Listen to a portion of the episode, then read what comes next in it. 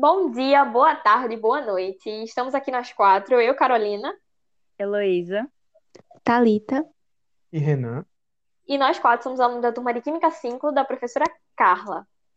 Bom, gente, o livro que a gente vai discutir hoje é um livro muito massa de Djamila Ribeiro. O nome dele é Pequeno Manual Antirracista. Ele foi lançado dia 6 de novembro de 2019 e se tornou uma das obras mais lidas, inclusive premiada com o Jabuti de Ciências Humanas. Ou seja, a Djamila é braba. Incrível. E eu acho legal a gente deixar claro desde o início que a nossa conversa vai se basear em um tópico específico do livro, e não no livro como um todo, não só para a gente poder ter uma conversa mais rápida, mas também para que vocês leiam o livro inteiro, que devia ser leitura obrigatória em todas as escolas, porque faz parte da luta contra o, contra o racismo e faz com que a gente cada dia mais transforme nossa sociedade numa sociedade antirracista. E, gente, é legal a gente começar a conversar sobre um assunto muito recorrente quando a gente fala sobre racismo, que é a negação de que ele existe. A gente teve um exemplo na nossa política, que foi o nosso vice-presidente negando a existência do racismo após um caso onde um homem negro foi morto espancado num supermercado. E, às vezes, a negação ela também vem acompanhada de outro tópico é, presente no racismo, que é o fato de muitas pessoas acreditarem que ele é algo que é inalterável, que ele está tão presente na nossa sociedade que a gente não tem o que fazer para mudar. A gente vê isso no nosso cotidiano, quando muitas pessoas negras ou pardas acabam sofrendo com o racismo, com as violências que ele ocasiona, mas que elas acham que aquilo é uma situação que é cotidiana, que é inevitável e que tá é uma coisa que é da vida dela, que ela não tem como alterar e às vezes e muitas vezes ela não entende o que tem por trás dessa situação. Sim, é muito terrível falar sobre isso, porque é algo já que tem dados, estatísticas que provam que isso é real e tem pessoas que ainda, que ainda negam que isso existe. E negando que isso existe, é, nega a resistência, a batalha, todo o, o que ganhamos até agora, toda a luta que até agora conseguimos conquistar desde a escravidão até hoje que a gente pode trabalhar, que a gente tem mais facilidade para entrar em escolas públicas, que ainda é uma grande dificuldade, mas estamos no caminho para isso. Sim, verdade, Lu. É, o que ela falou é muito verdade. E junto com essa questão de, de invisibilização, das pessoas não entenderem o seu papel é, numa sociedade racista, e entender que aquilo que elas estão sofrendo é algo externo a elas e que machuca diariamente, essa falta de consciência de que aquilo está acontecendo e que pode ser alterado, faz com que muitas vezes as pessoas não tenham consciência da falta que pessoas negras fazem no mercado de trabalho como geral. A gente sabe que aqui no Brasil nossa realidade é uma realidade muito dura, onde pouquíssimas pessoas negras chegam a cargos de grande escalão em empresas, em emissoras, porque acaba se tornando muito difícil para uma pessoa negra no Brasil crescer profissionalmente dentro de uma área, por diversas barreiras que o racismo coloca.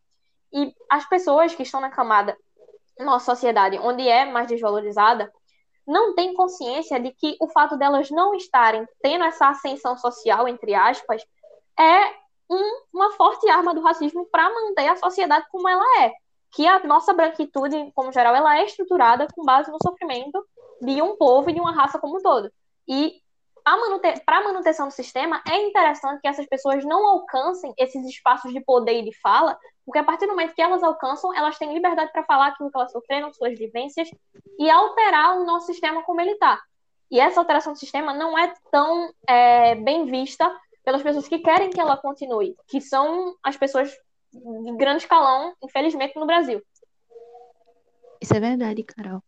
Inclusive, eu acho que tem essa como se fosse uma normalização do racismo. Isso tem, isso se tornou algo normal para a sociedade. É normal você dizer, por exemplo, uma frase muito famosa: "Ah, isso é coisa de negro". "Ah, é porque ele é negro". Sabe, isso tá, isso tem acontecido em grande escala no Brasil, e não só no Brasil, mas em muitos lugares do mundo. Só que eu acho que a diferença do Brasil para outros lugares, para outros países, é que aqui o Brasil é um país que tem uma diversidade de pessoas e de culturas, uma miscigenação muito grande, que não há em nenhum outro país. E, inclusive, por conta disso, há muito preconceito, sabe? Além do racismo, há preconceito até entre os próprios estados brasileiros.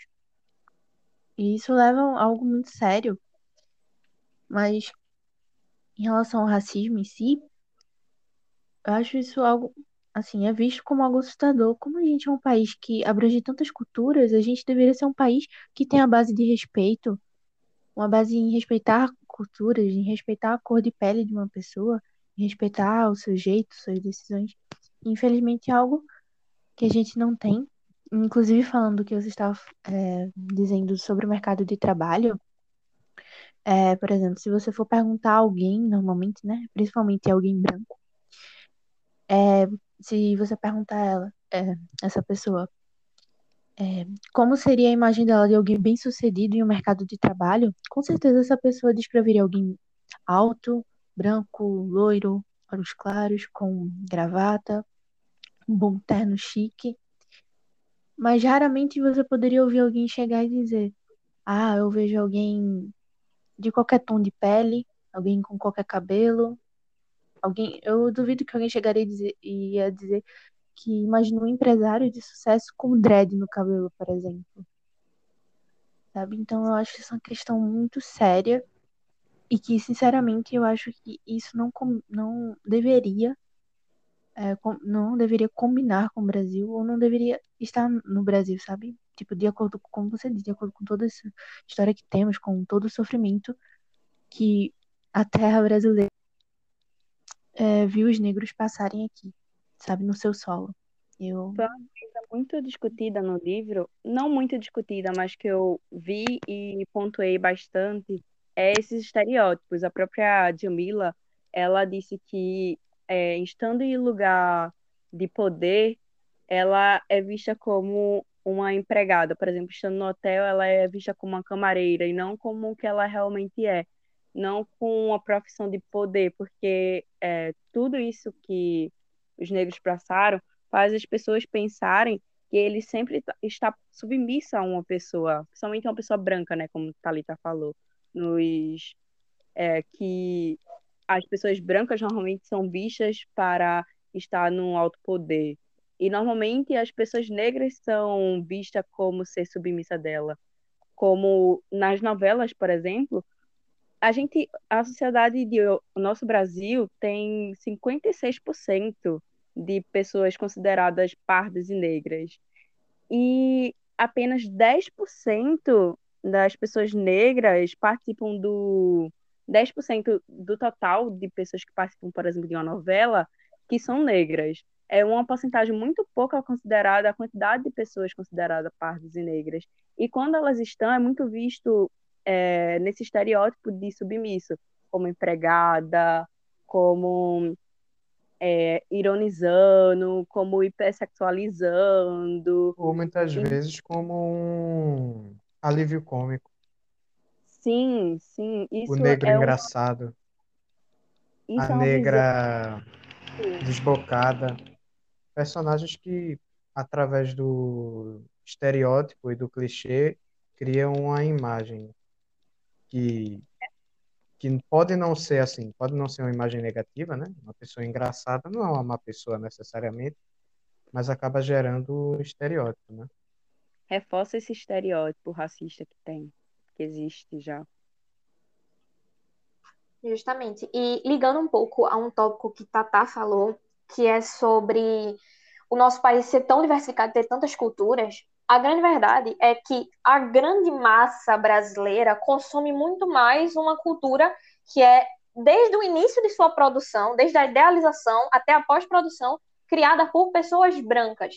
A representatividade do povo preto, como Elô falou, como Renan falou, muitas vezes é ridicularizada porque não são pessoas pretas que escreveram aquilo.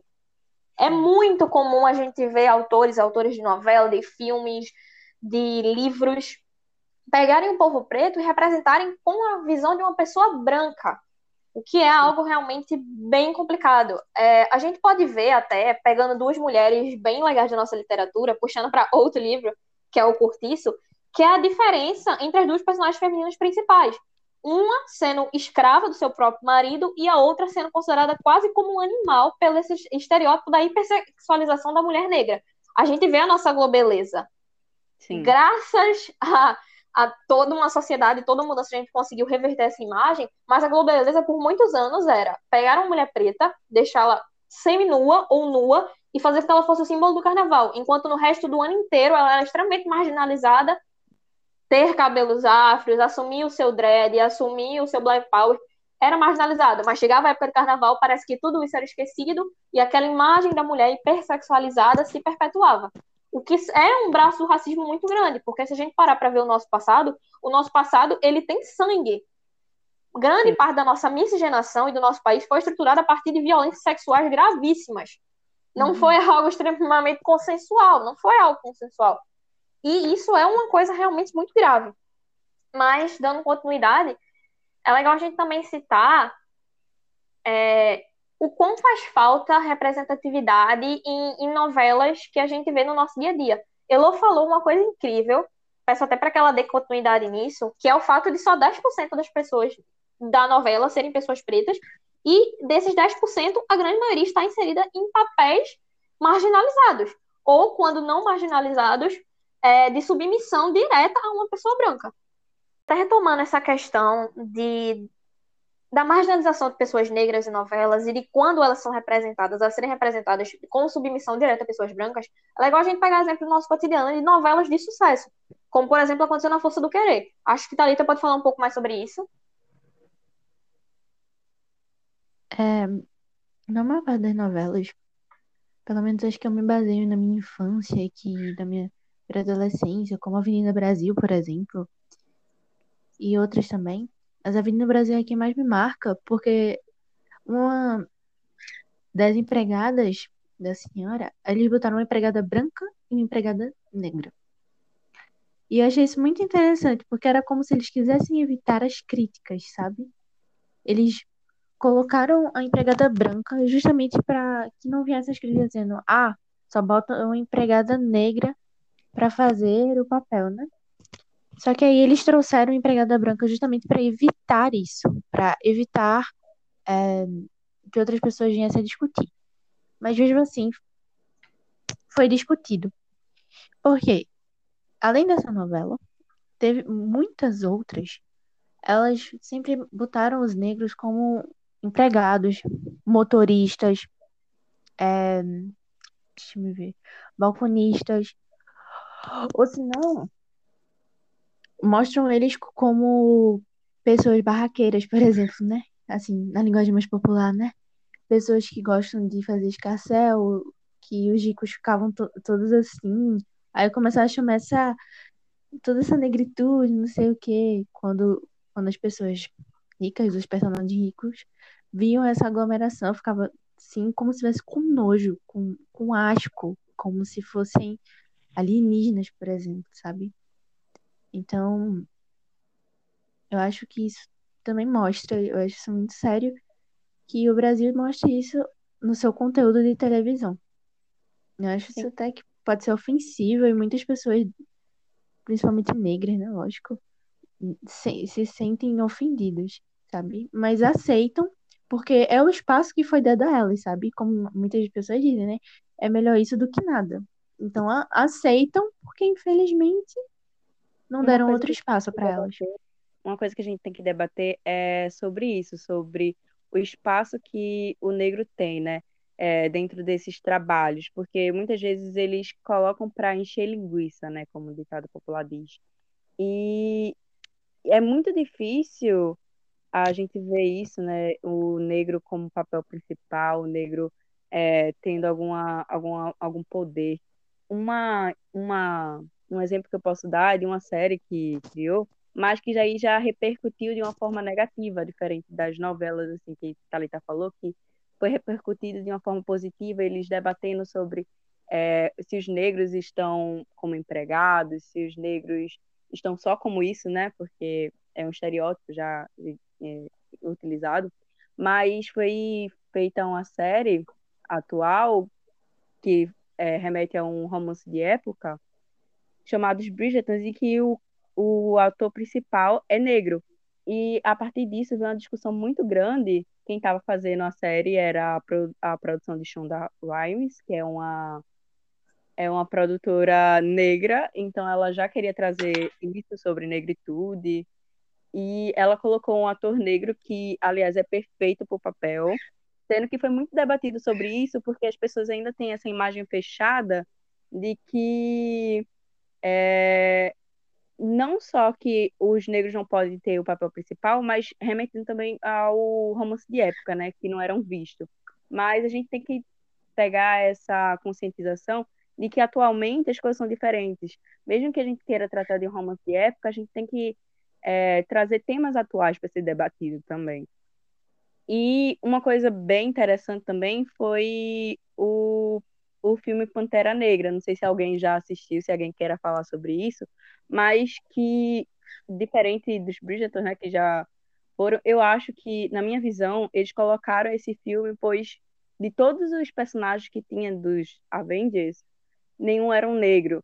E parte um debate, né, tipo, nessa mídia é, também, com estereótipos e tal, é, a gente tinha, a gente já teve acho que uns 10 anos de Marvel para ter recentemente um ator negro fazendo um personagem de, de super-herói. Na verdade, é assim, eu não sei se. Assim, eu vou entrar nesse ponto do Pantera Negra que Elo falou, é, mas, assim, a entrada do Pantera Negra na Marvel, além dele não ter sido o primeiro personagem negro de ir para o universo dos filmes da Marvel, e com certeza isso que Elo falou, assim, me fez refletir mais, assim, que eu não, não sei se eu concordo muito com ela, com a visão que ela teve sobre esse filme do Pantera Negra. Assim, eu, eu meio que passei minha infância envolvida com, envolvido com os quadrinhos, e eu, eu não não estou numa posição para dizer que por eu ter um entendimento maior que o dela, eu estou certo e ela está errada. Eu só penso que eu tenho uma visão diferente, que é que esse filme do Pantera Negra, o fato desse atraso dele em surgir um personagem negro com destaque, e ele não foi, por mais que ele não tenha sido o primeiro, ele foi o que teve mais destaque, teve um filme próprio, teve um filme que expôs a, mais a cultura de origem mesmo a, a, afro, né? Mas assim, eu acho que levando para esse ponto vai mais para coerência nos quadrinhos em que o seu criador, o Stan Lee, ele mesmo, ele propôs a, a introdução de um personagem negro de propósito. Ele, ele queria que, na, numa época em que, assim, o Superman era o, o destaque da, da masculinidade branca americana e o, a luta pelos conceitos de justiça e verdade, né? Nesse período, o Stan Lee ele botou a mão na massa e criou um personagem negro que ele era de origem afro e tinha uma história que girava em torno da exploração da África por motivos fictícios, né, na exploração de um metal que não existe, mas exploração de qualquer maneira, e isso entrou no, no filme na mesma ordem que surgem os Vingadores. Tudo bem, isso poderia ter sido arranjado de outra maneira, mas assim, eu acho que eu vejo isso mais como uma vitória do que como um lado negativo, sabe? Porque foi uma, uma foi uma luta muito grande para Stanley conseguir introduzir isso no universo dos quadrinhos e depois do Pantera Negra tiveram vários outros, eu não vou citar aqui, mas eu recomendo que vocês procurem. E é isso mesmo que, que eu acredito. Eu acho que o Pantera Negra e tantos outros filmes da cultura pop são uma faca de dois gumes, porque assim, é muito interessante a gente pensar no que Stanley fez e no conceito dele de criar um país mais desenvolvido do que a América do Norte, né?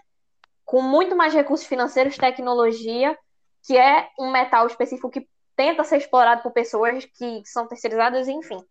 É, mas o engano... que eu quero explicar a questão, sim, o X da questão é principalmente sobre o fato de que precisou ser um homem branco a dar esse passo dentro do universo Marvel naquela época.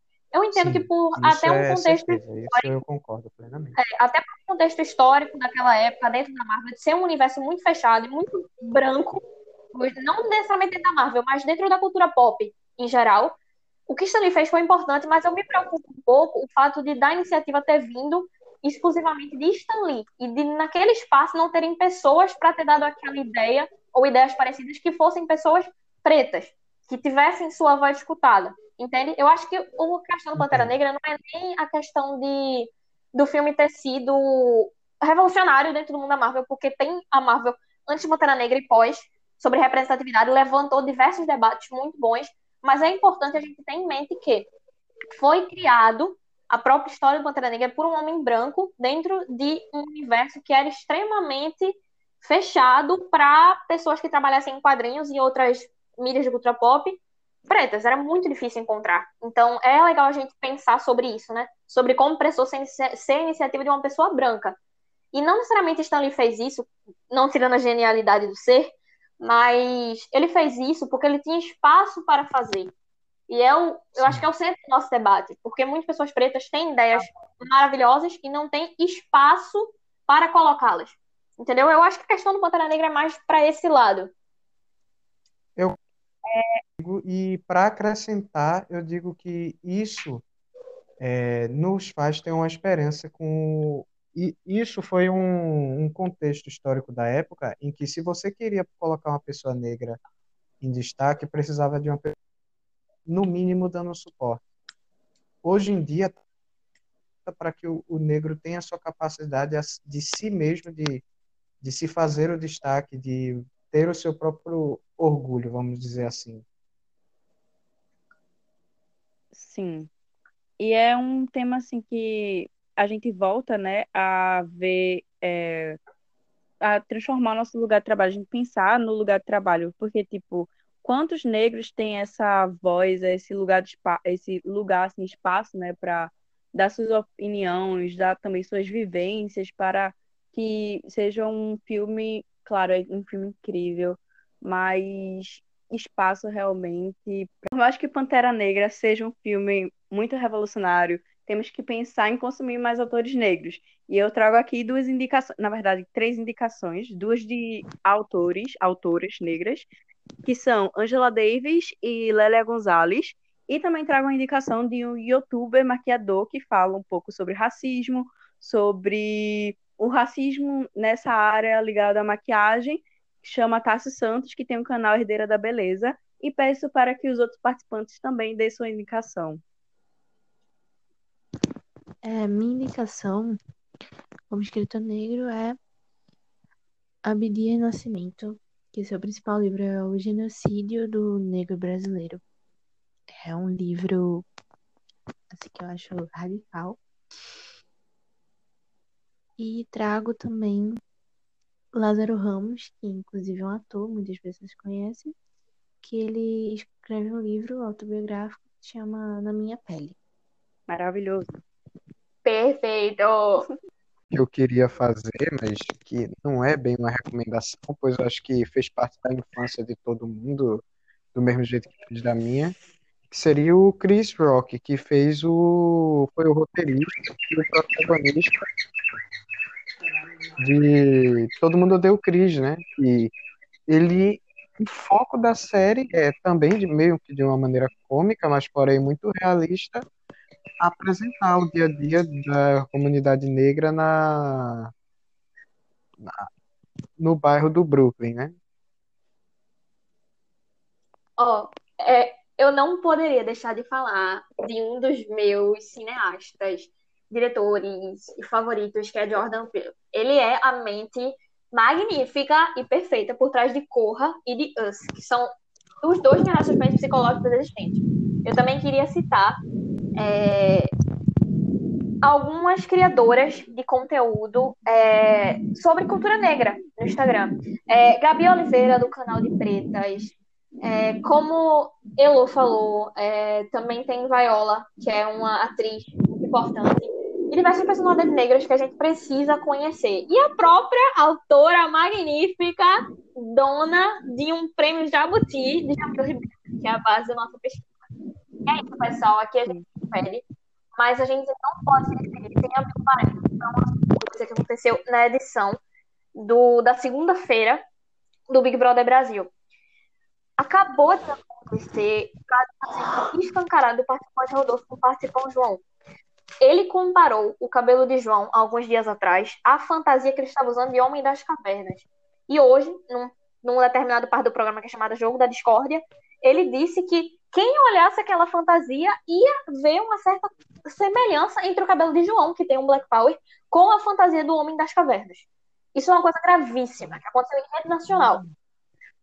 E, de verdade, é algo que machuca qualquer pessoa que tenha um mínimo senso e a mínima consciência do quão grave esse comentário é. E de verdade, pessoal, a gente precisa continuar na luta antirracista. A gente precisa combater o racismo todos os dias da nossa vida. Porque ele está presente, ele se faz presente em diversas situações e a gente precisa estar tá nessa luta, precisa se unir e bater de frente contra esse monstro, que é o racismo no Brasil e em todo lugar do mundo.